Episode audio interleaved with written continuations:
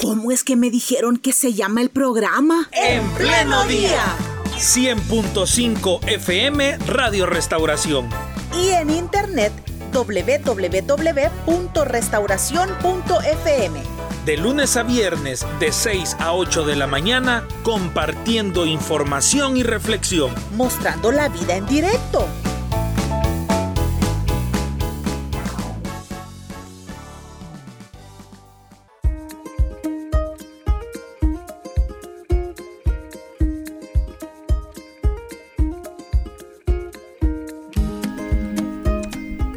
Bien, damos paso hoy a la entrevista en nuestro programa. Hoy queremos abordar un tema que es de interés realmente para todos.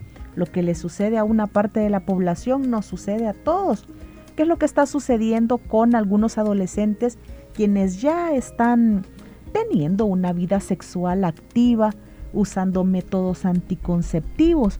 Esto lo vimos en una investigación de la cual comentamos hace unos días y hoy nos acompaña una hermana quien es coordinadora del Comité de Protección de Iglesia Infantil aquí en Iglesia Elim y además ella es licenciada en salud materno-infantil y tiene una maestría en salud sexual reproductiva. Se encuentra con nosotros Mirna Linares. Gracias por acompañarnos, Mirna, y bienvenida a nuestro programa una vez más. Gracias, bendiciones a todos. Hace unos días la tuvimos aquí porque es parte del equipo de guardianes. Así es. Bueno, ahora vamos a aprovechar de sus conocimientos, vamos a sacarle provecho en este tema que, como repito, pues nos interesa a todos, ¿verdad? ¿Qué es lo que sucede, qué es lo que pasa por la mente de los adolescentes, quienes ya están viviendo una actividad sexual? Pero ¿qué sucede también en sus organismos? Tal vez eso no, no lo sabemos, pero hoy día cuál es la situación de los adolescentes o del el común de los, de los adolescentes? Bueno, eh, la verdad es que quizás datos exactos no se tienen sobre la parte de la práctica sexual que los jóvenes puedan estar teniendo, pero sí es importante eh, mencionar que hay cálculos que se hacen en relación, por ejemplo, que uno de cada seis adolescentes ya inició eh, la vida sexual activa. Es decir, ya tuvieron al menos una relación sexocoital. Recordémonos que la etapa de la adolescencia es una etapa eh, de muchos cambios. Cambios físicos, cambios hormonales, eh, emocionales también, ¿verdad? Entonces el adolescente está experimentando diferentes cambios que son bastante evidentes, digamos, y que todos conocemos, y a esto, digamos, muchas veces se le añade la situación de lo que se mencionaba, ¿verdad? Por ejemplo, el hecho de eh, verse en una relación sexocoital que podría traerle, entre algunas consecuencias, el embarazo en adolescente. Sin embargo, pues eh, la propiedad misma, ¿verdad? Hace eh, muchas veces el no tomar como las mejores decisiones, ¿no? ¿Cómo evalúa usted, Mirna, o cuál cree que es el panorama general del conocimiento que la adolescencia tiene sobre, sobre su salud sexual y reproductiva? O, o el acceso que puedan tener para el conocimiento de este tema. Sí, bueno, yo creo que sigue siendo un reto, sigue siendo un reto para nuestra sociedad el que los jóvenes eh, sean o reciban la información adecuada en cuanto a temas relacionados con la sexualidad.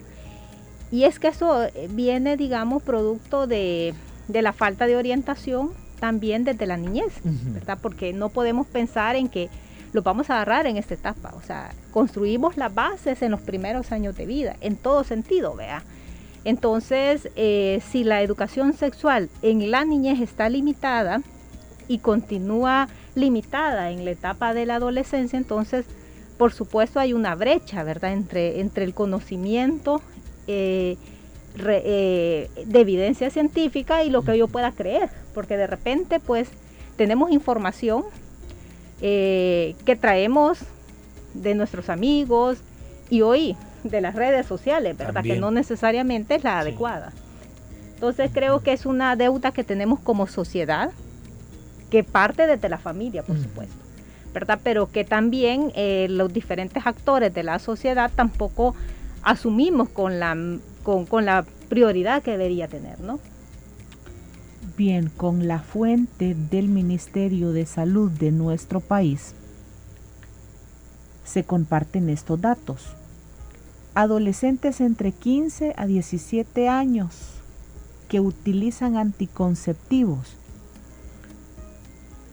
la mayoría de ellos de, e, están utilizando, en el, bueno, empezaron a utilizar en el año 2000 el método de la inyección. En el año 2020, según esta, esta cifra, casi 16 mil adolescentes consultaron en un en una de las de las de las clínicas del Ministerio de Salud por la inyección como método anticonceptivo. Jóvenes entre 15 a los 17 años, que para el caso tendría que ser una señorita. Correcto, en su mayoría es la señorita. La, que se, se coloca la inyección. Ahora, en este caso, ¿Qué es lo que el joven desconoce, la joven desconoce? ¿Cómo está su organismo para empezar a utilizar este tipo de métodos anticonceptivos? Quizás antes mencionar que eh, porque este método es el que sale más, más alto en comparación de otros, ¿verdad? Eh, realmente en la etapa de la adolescencia lo eh, recomendado es la utilización de métodos combinados les llamamos nosotros, porque llegan eh, dos tipos de hormonas, el estrógeno y la progesterona, ambas importantes en el crecimiento de eh, la adolescencia y por supuesto que está presente a lo largo de nuestra vida. Entonces, eh, esa combinación es, digamos, el método que puede traer menos efectos secundarios en la etapa de la adolescencia. Lo ideal es que sea así, combinado, y entre la menor cantidad de dosis posible. Es decir, que lo ideal sería la utilización de la pastilla, ¿verdad? Pero recordemos que eh, muchos adolescentes probablemente eh, su familia desconocen que están utilizando un método. Además, digamos, el hecho de, de, estar a diario tomando el medicamento, eh, hay un margen mayor de error, digamos, de que no se tome. Entonces, por eso es que la inyección combinada es la que más se utiliza o se, eh, o se le promueve, digamos, al adolescente cuando busca el servicio. ¿verdad? Entonces, el adolescente pues eh, realmente está en un proceso de crecimiento.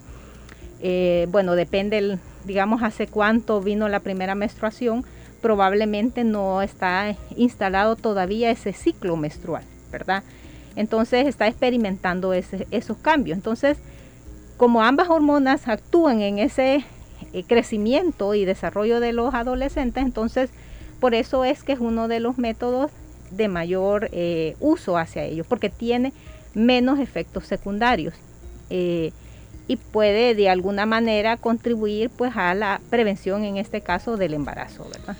Mirna, ¿y este tipo de anticonceptivos son de acceso libre a la población o se necesita una prescripción médica? Mi pregunta va enfocada en que, bueno, nosotros estamos eh, abordando este tema como los riesgos de los métodos anticonceptivos en la adolescencia, no porque en sí mismos eh, un doctor no tenga la capacidad de dar una receta médica acertada, sino porque en ocasiones porque se esconden por el, riesgo al regaño, por un tema económico también, o que no me vayan a ver en unidad de salud pasando sit, etcétera, a veces podemos autorrecetarnos este tipo de, anticonceptivos. El, medicamento es de venta libre, realmente, mm, ¿verdad? Y no es eso lo ideal. Lo ideal es que cualquier persona, adolescente, adulta, la que sea, sea queramos iniciar un un método anticonceptivo es que vayamos a pasar consulta, porque aquí hay que evaluar un, evaluar un montón de, factores de riesgo, las condiciones mismas de la mujer en este caso, ¿verdad? Entonces, y eh, muchas veces toca como iniciar un método y si hay algunos efectos secundarios eh, no controlables, entonces hay un cambio de método. Entonces, si es un problema, digamos que el adolescente se esté automedicando y esté yendo a la farmacia, se lo vendan, porque escucha, o sea, lo ideal es que pase una consulta y que igual ve, haya un seguimiento, ¿verdad? Para, para eh, ver cómo su cuerpo se adapta al nuevo medicamento, ¿verdad? Porque sí, sí puede presentar algunas complicaciones, ¿verdad? Eh, o, por ejemplo, no utilizarse en el tiempo adecuado y eso traer como consecuencia, por ejemplo, el fallo del método, que no es tanto el fallo del método, sino que no lo estamos utilizando bien, ¿verdad? Exacto. Mirna, ¿cuál es la edad adecuada en donde nuestro organismo como mujer o como hombres está listo, está preparado para comenzar una vida sexual activa? Como una de las funciones de la, la parte eh, sexocoital tiene que ver con la reproducción, que no es la única, ¿verdad? Pero si pensamos sobre esos riesgos que puedan haber, digamos, eh, relacionados con un embarazo, el embarazo debería de darse entre eh, los 20 y los 35 años. Esa es como la edad ideal, ni antes ni después. ¿Verdad? Porque nuestro organismo está ya más maduro, ¿verdad? Para poder albergar un, embarazo. Entonces, este, lo ideal sería eso, pues, que nos esperáramos, ¿verdad? Pero si no se trata de embarazo, si alguien no, no tiene en sus planes un embarazo, pero, pero digamos, se, se casa, en el mejor de los, de los escenarios, ¿verdad? O sea, el organismo cuando está preparado según los estudios para comenzar a tener esa, eh, eh, empezar a tener una relación sexual activa. Desde el momento de la primera menstruación, ¿verdad? La, mujer puede estar preparada, pero aquí, aquí hay que amarrarlo también con el término legal, pues, ¿verdad? O sea, también puede convertirse en un abuso, en una violación, ¿verdad? El, el tener relaciones sexuales con una menor edad. Lo que pasa es que también hay que pensar en la parte emocional. Eh, físicamente podría estar, ¿verdad?, preparada para tener una relación sexocoital, pero emocionalmente no está preparada para enfrentar todo lo que esto implica. Entonces, por eso es que lo ideal, ¿verdad?, es recomendar posponer ese inicio. Entre más se pueda, mejor, ¿verdad? Llegar a la adultez para poder iniciar esa vida sexual. Pero la realidad es que tenemos un montón de adolescentes. Si estamos hablando uno de cada seis, pasamos a los 56 mil adolescentes que están teniendo relaciones sexocoitales, pues. Hay una presión fuerte, o sea, porque también aquí, ¿por qué lo están, por qué están tomando esa decisión? Claro, claro. Una de las cosas puede ser la misma presión de grupo, ¿no? Pero también todo parte de la falta de orientación. O sea, no importa si en mi grupo de, compañeros, de amigos, eh, presionan porque es algo que está de moda, porque todo el mundo ya lo hizo, ¿verdad? Pero si eh, el adolescente y el adolescente está, digamos, tiene la orientación adecuada y, entiende, digamos, el, hecho de respetar su cuerpo y respetar el cuerpo de las otras personas, entonces no debería de estar eh, iniciando una relación sexocoital tan tempranamente. Y si hablamos de, consecuencias, eh, y me llama la atención algo que usted decía, cuando nos vamos solo al, aspecto físico, al aspecto del cuerpo, digamos, es, entre comillas, como más fácil, digamos, decir, ah, estas son las consecuencias, las razones, las causas, etcétera. Pero cuando ya yo pensaba también un adolescente que está en noveno grado, en primer año de bachillerato, es decir, hay hay consecuencias que no solamente deben verse en el aspecto físico. Eh, quizás por su experiencia también o por lo que ha visto, cuáles son esas consecuencias que encontramos cuando la adolescencia es desordenada en estos temas. Por lo general, la adolescente y el adolescente, eh, sobre todo, eh, tiende a afectarle su parte de autoestima, porque hasta cierto punto se siente en algún momento objeto sexual. Entonces, acordémonos que por lo general sucede entre adolescentes, aunque no, no es la exclusividad. De repente hay adultos teniendo relaciones eh, sexocoitales con adolescentes. Eh, por supuesto, puede afectar, digamos, sus relaciones con, sus compañeros, con la misma familia, ¿verdad? El, no saber manejar las emociones puede verse víctima de violencia también, porque por lo general este tipo de relaciones van acompañadas de, de la agresión y del uso de la fuerza, ¿verdad? Y por supuesto, a lo largo, ¿verdad? Eso eh, trae consecuencias. A esto agreguémosle que si es un joven una joven, digamos, que hasta cierto punto en su familia se le ha orientado al posponer a las relaciones, también puede crear sentimientos de culpabilidad, porque si, si esconde algo, ¿verdad? Es porque sabe que no, no está, no es lo ideal en este momento, ¿verdad? Oiga, y está en juego la fertilidad en la mujer cuando desde temprana edad empieza a inyectarse como método anticonceptivo? Según los estudios de los métodos, no hay una relación en cuanto a, la, que puede producir infertilidad. Eh, sí puede, digamos, en, depende del método, podría eh, tardarse un tiempo eh, que puede ir de seis meses hasta dos años, dependiendo el método utilizado, si es de, de mayor tiempo, digamos, de uso también, pero este no se asocia, digamos, a la infertilidad eh, permanente, digamos, ¿verdad? Sino que puede ser reversible después de un tiempo de haber utilizado los métodos. Una vez más, el sector femenino en este tema es más vulnerable, ¿verdad?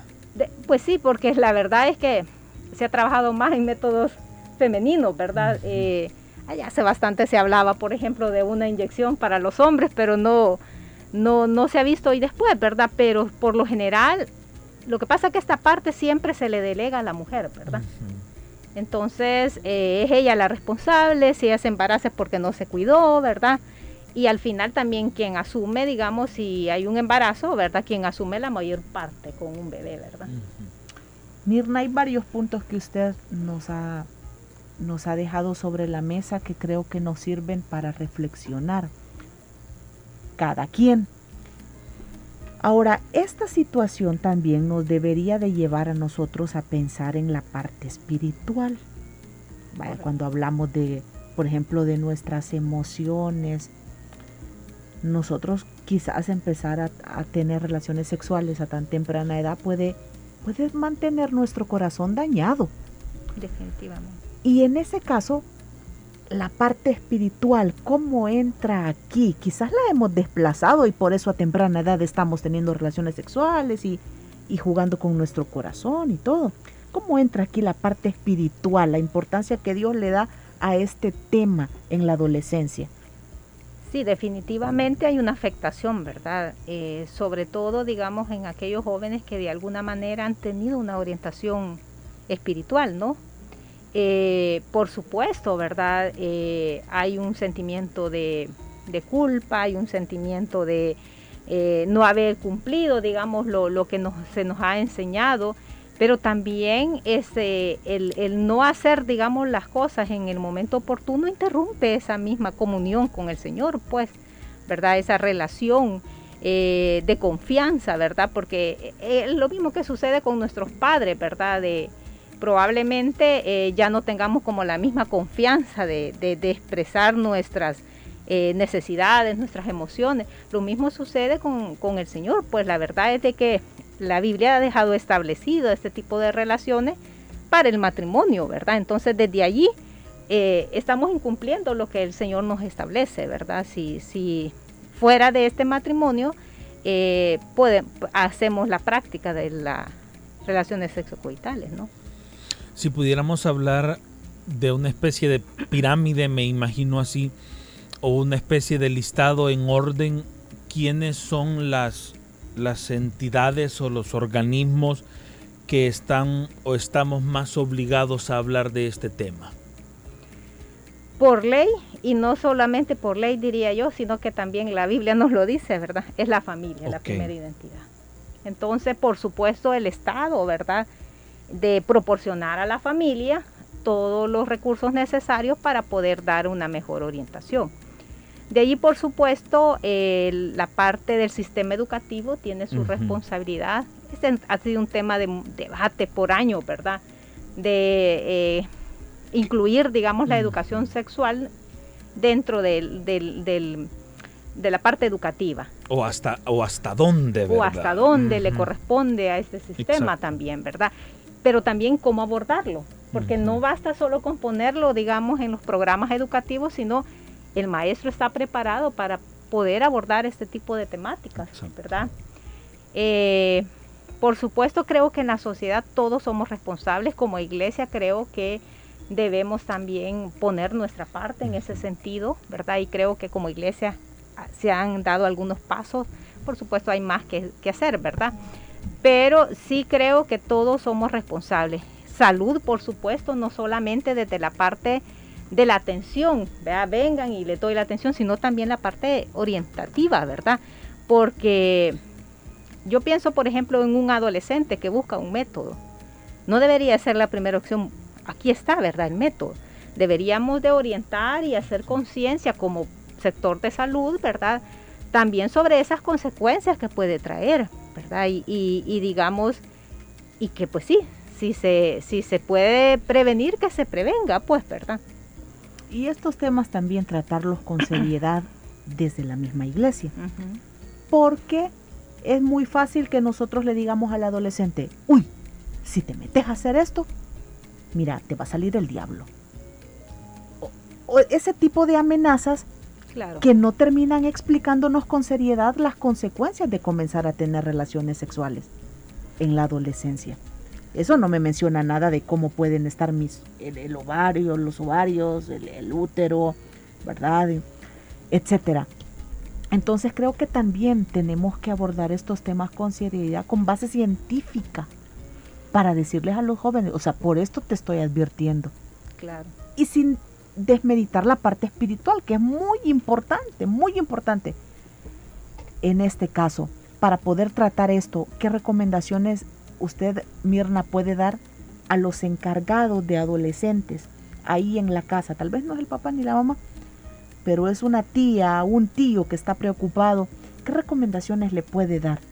Yo creo que es importante conversar sobre el tema. Probablemente nos, a nosotros como adultos también nos incomoda, ¿no? Hablar sobre el tema. Entonces, pero es importante eh, hacerlo, abordarlo, preguntarle qué piensa, eh, cuál es su, su, punto de vista ante esta situación y por supuesto si es necesario buscar ayuda. Eh, buscaran un especialista, ¿verdad? Para, para que pueda conocer, eh, pueda orientar sobre las situaciones de salud que pueda estar afectando al adolescente, ¿verdad? Lo que pasa es que aquí no hay que olvidar también que el embarazo es una de las cosas que trae como consecuencia el, tener relaciones sexocoitales. Y decíamos, las adolescentes son las que mayormente cargan sobre eso, pero pensemos en las enfermedades de transmisión sexual. Claro. Y que estos métodos que se han mencionado más comunes que están recibiendo las adolescentes en nuestro país no previenen las enfermedades de transmisión sexual. Entonces, el único que, hay, que contribuye, ¿verdad?, que previene es el, el preservativo, pero es de los menos usados. Entonces, pensemos, por ejemplo, en un adolescente que inicia relaciones sexocoitales a temprana edad, lo más seguro es que no lo va a hacer con una pareja, lo va a hacer con varias a lo largo de su adolescencia. Eso significa que está más expuesta, bueno, y, la pareja también con otro, ¿verdad? Es decir, una gran gama de una, una cadena, más expuesta a enfermedades de transmisión sexual, algunas curables, otras no. Algunas asociadas a enfermedades como el cáncer, por ejemplo, ¿verdad? Entonces, algunas de estas infecciones de transmisión sexual sí asociadas a infertilidad. O sea, no es el método, es una de estas enfermedades de transmisión sexual que podría traer como consecuencia la infertilidad, ¿verdad? Entonces, ese tipo de cosas, digamos, muchas veces no se piensa, ah, no, con solo que prevenga el embarazo nadie se va a dar cuenta porque las infecciones de transmisión sexual nadie las ve, a no ser que vaya a pasar una consulta, pero que a la larga trae grandes consecuencias. Entonces, como familia creo que lo tenemos que abordar desde que está en, la niñez. Conversar sobre estos temas de manera natural para que el adolescente se sienta en la confianza de preguntarnos a nosotros si tiene alguna duda. ¿Verdad? Porque si no va a buscar información en, otros medios que no, no necesariamente les da una información adecuada. ¿Y qué le podemos recomendar, Mirna? Porque yo creo que nuestra adolescencia, quizás con algunos matices, eh, pero con, conoce sobre estos temas, quizás de fuentes de repente no estás confiables o, de repente quizás sí buscaron y encontraron una buena página en internet, pero ¿qué recomendaciones podemos darle a la adolescencia, a hombres y mujeres que saben que estos temas en sus hogares nunca se van a tocar? Por la forma en la que sus mismos padres fueron criados, eh, porque cuando se ha intentado lo que hay es rechazo, negativa o expresiones que cierran totalmente el tema que quizás asisten a congregaciones donde también aún no hay una, una claridad o una apertura que eh, la, iglesia algún tipo de incidencia debe tener en, en, estos temas y no encuentran quizás espacio para poder aclarar sus dudas. Sí, yo creo que, bueno, no solo para este tema, para cualquier tema de importancia del adolescente es importante que él identifique una persona con la cual se pueda apoyar, ¿verdad? Entonces, eh, bueno, ya sabemos que parte de, de, los temas que nosotros, por ejemplo, damos a, al personal que atiende niñez en nuestra iglesia es el tema de sexualidad. Porque probablemente vamos a tener muchos niños y adolescentes que, eh, como ya se mencionó, no tienen orientación en casa. Entonces, ahí está la contribución de nosotros como iglesia, ¿no? Los líderes, los servidores infantiles preparados para este tipo de cosas. Nosotros también en el Comité de Protección, como tenemos personal de salud, eh, algunas veces hemos dado orientación en ese sentido, ¿verdad? Entonces, en, esa, en ese aspecto, ¿verdad? Eh, también decirles, pues, ¿verdad? Que pueden abocarse al Comité de Protección, podemos eh, orientarles, ¿verdad? Acompañarles en ese proceso de, duda, de depresión quizás social que pueda estar teniendo, ¿verdad? También podemos hacerlo. Muy bien, bien hecho. Muchas gracias, Iglesia Infantil, por preocuparse y por, y por estudiar todo esto, ¿verdad? Porque no es, no es para verlo con falta de seriedad. Bueno, muchas gracias. Solo recuerdo una predicación del hermano Mario Vega dirigida a los jóvenes. Él mencionó una encuesta. No recuerdo en ese momento la que mencionó, pero decía, a más temprana, si el joven a más temprana edad comienza a tener novio o novia, está propenso a que a más temprana edad resulte como papá o mamá. Entonces creo que debemos como jóvenes adolescentes plantearnos, ¿verdad? Si ya estamos listos para hablar de responsabilidades y cómo está mi, mi cuerpo, ¿verdad? Si está preparado, qué sé yo. Tal vez en la casa no nos van a ayudar, pero como ya nos lo decía Mirna, hay otros mecanismos, otras formas de, buscar ayuda a nosotros, pero interesarnos y tomar en serio este tema. Muchas gracias. Con gusto, ¿verdad? Ahí estamos a la orden para los jóvenes, ¿verdad? Eh, como decíamos, es un tema difícil, pero hay que buscar, es mejor, es, mejor buscar ayuda que después asumir las consecuencias. Ah, ¿Cómo? Perdón, solo hay unas personas que nos hicieron unas preguntas pero se las fuimos haciendo a Mirna mientras íbamos en el programa. Si alguien de último entró a la entrevista, puede ir luego a, la fanpage otra vez y ahí va a ver que la pregunta que usted nos está dejando en estos momentos ya la respondió y la explicó Mirna acerca del organismo, cuándo se puede tener relaciones sexuales, cuándo se está listo. Mirna, ¿cómo ubico al Comité de Protección de Iglesia Infantil? Bueno, no, estamos, no nos perdemos mucho. estamos a la entrada de, del área de escolares, ¿verdad? O del auditorio principal de iglesia infantil. Ahí por lo general tenemos un kiosco y es, hay alguno de los hermanos por lo, y lo pueden identificar por una camisa verde en este momento porque la vamos a cambiar más adelantito, pero ahorita nos identifican con la camisa verde. Oh. ¿Solo atienden a personas que son de LIM? O no, no, no, este, de hecho hemos tenido eh, algunos casos atendidos de otras iglesias y también de, que no asisten a una iglesia. ¿verdad? Entonces ahí les atendemos con gusto. Los domingos los domingos y también los días de semana en horarios de culto. Ok, es decir, a partir de las 6 de la tarde. Bueno, 8 de la mañana con dos minutos.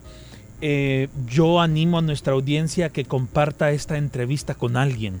Eh, siempre hay un padre de familia, siempre hay un tío, una tía, un abuelito, una abuelita quizás en nuestro mismo núcleo familiar eh, hay alguien a quien esta entrevista le puede ser muy útil y como decía Carla, está en nuestra fanpage para que usted vuelva a verla o desde el inicio si es que llegó tarde y repito, compártala con alguien que necesita escuchar de estos temas. Despedimos el programa, Carla, y nos encontramos mañana, primero Dios. Primero Dios, gracias por habernos acompañado, que tengan un buen día.